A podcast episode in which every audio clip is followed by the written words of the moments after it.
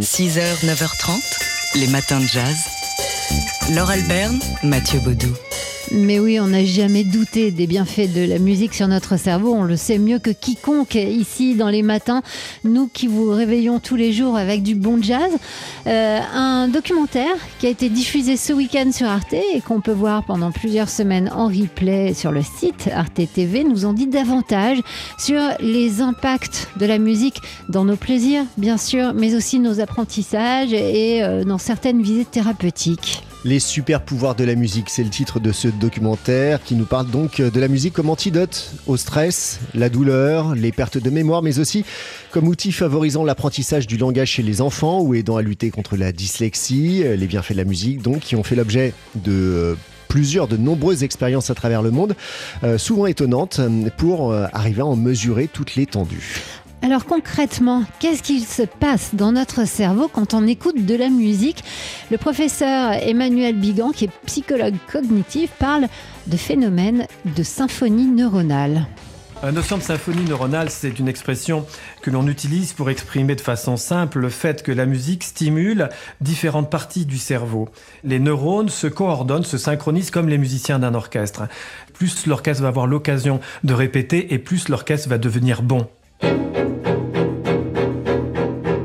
C'est pareil dans le cerveau. Plus le cerveau a la possibilité de se synchroniser, plus il va développer ses compétences. La musique a un super pouvoir parce qu'elle contribue à cette synchronisation des différentes parties de notre cerveau.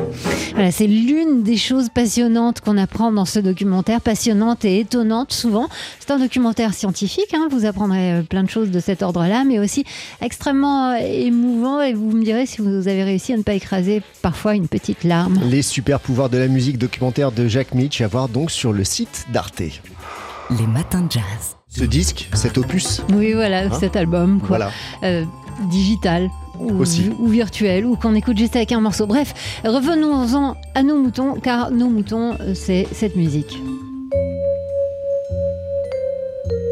Je suis sûre qu'au au premier coup de Mayoche, vous avez euh, reconnu, identifié le style Gainsbourg. Gainsbourg, Serge, euh, qui aurait célébré hier son 95e anniversaire. Et à l'occasion de ce 95e anniversaire de la naissance de Serge Gainsbourg, la maison Gainsbourg annonce l'ouverture de ses portes. Ce sera le 20 septembre prochain. Alors qu'est-ce que c'est la maison Gainsbourg? C'est bah, déjà le, le lieu culte, le, le domicile de Serge Gainsbourg au 5 bis rue de Verneuil dans le 7e arrondissement de Paris qui va ouvrir ses portes au public.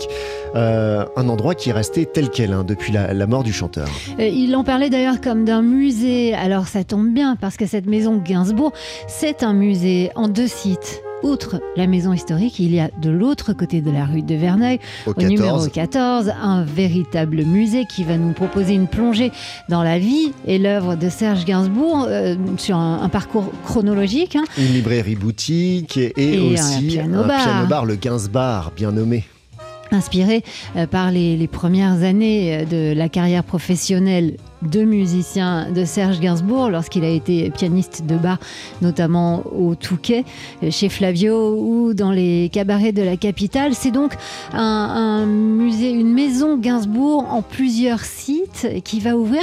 Euh, vous pouvez déjà, on imagine, hein, euh, l'afflux que ça va être parce qu'on est tous extrêmement impatients de pénétrer dans le sein des saints. Et donc demain, officiellement, la billetterie va s'ouvrir exclusivement sur Internet. Ouais, exclusivement sur le site maisongainsbourg.fr pour donc réserver vos places pour découvrir ces deux lieux de la Maison Gainsbourg qui ouvriront leurs portes le 20 septembre prochain. Toute la culture, jazz, ciné, boogie, pop, musique, livres, film, théâtre, photo. Oui, toute. C'est lundi et le lundi on accueille Yaël Hirsch, la fondatrice du magazine Toute la culture. Et Yaël, aujourd'hui vous nous emmenez en Alsace. Absolument, alors je vous emmène à la frontière de l'Allemagne, à 20 minutes de Strasbourg, à Erstein, qui est le siège social en France des industries allemandes Wurth. On connaît peu le groupe Wurth en France, holding de 400 sociétés originaires du bas de Württemberg, et présent dans 80 pays, car il vend et assemble surtout du matériel professionnel. Le fondateur et patriarche, né en 1935, Reinhold Wurth, est toujours très actif et grand mécène des arts et du savoir. En France, donc, le musée est placé au cœur euh, d'une ville euh, industrielle, mais il a 5 hectares de parc, 800 mètres carrés d'espace d'exposition, et il a pour objet de mettre en valeur les 18 000 œuvres euh, de la collection Wurt, où vous trouverez à la fois des Picasso, des Kiefer, etc., etc., mais aussi une collection de maîtres anciens depuis le début des années 2000.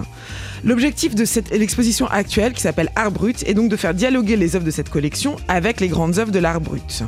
Et alors apparemment, euh, on vous prend par la main euh, pour vous guider au cœur de cette collection, dans cette exposition. Oui, c'est extrêmement bien fait. Euh, l'espace du musée est très très grand et l'exposition a réussi à redonner de l'intimité en recréant des petites favelas fragiles.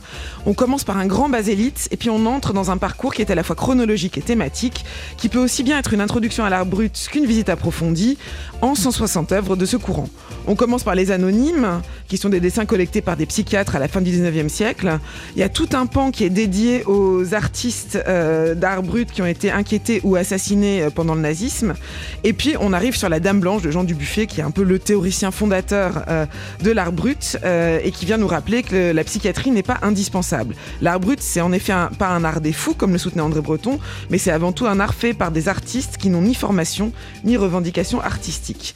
Puis on, suit le, parcours et on, rencontre euh, des noms très connus, donc euh, Aloïs Corbraz, Henri Darger, euh, et puis, et puis à l'étage, on a des œuvres plus inspirées, puis Midomnik en face de Julian Schnabel, et puis des grandes toiles de Jonathan Meze des collections côtoient tout un courant qui est celle de, la clinique autrichienne de Guging, qui a carrément ou carrément dans l'institut, ils ont créé une maison des artistes avec des noms très très connus de l'art brut.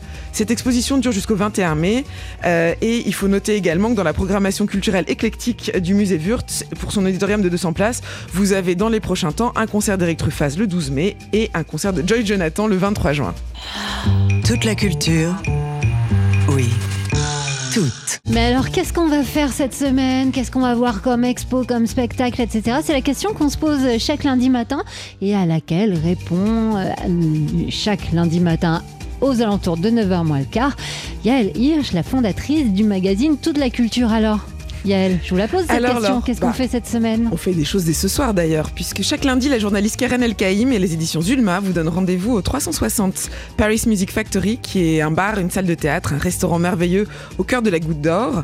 Euh, c'est à partir de 18h30, ça s'appelle les lundis littéraires, et ce soir, c'est tout simplement Hervé Letellier, membre de l'Olipo et prix Goncourt 2020 pour l'anomalie, qui évoque ses lectures, son univers, ses musiques avec Karen El Kaïm. L'ambiance est très chaleureuse et l'amour de, de la littérature et des arts y fait un bien fou. Et puis cette semaine est aussi sous le signe de basket avec de grandes expositions dont vous parlerez euh, au matin jazz, une à la Villette et une euh, à la Fondation Vuitton. Si déjà vous êtes à la Villette, mon conseil est d'aller aussi au festival 100% euh, avec notamment une expo avec plein de jeunes talents sortis des écoles d'art. C'est gratuit, c'est dans tout le parc de la Villette et il y a aussi un festival de théâtre dans la grande halle lié à ça. C'est jusqu'au 23 avril. Enfin, last but not least, une comédie musicale à l'Athénée avec un texte piquant de Sacha, Guitry, une plongée dans les années 30, une musique de Reynaldo Hahn, ça s'appelle Au Mon Bel Inconnu, ça commence le 7 avril, la mise en scène est d'Emeline Bayard et on sera dans une ambiance tout à fait Roaring 30s parisien. Euh, notre agenda culturel de la semaine avec vous, Yael, comme chaque lundi, Yael Hirsch, la fondatrice du magazine en ligne Toute la culture. Toute la culture.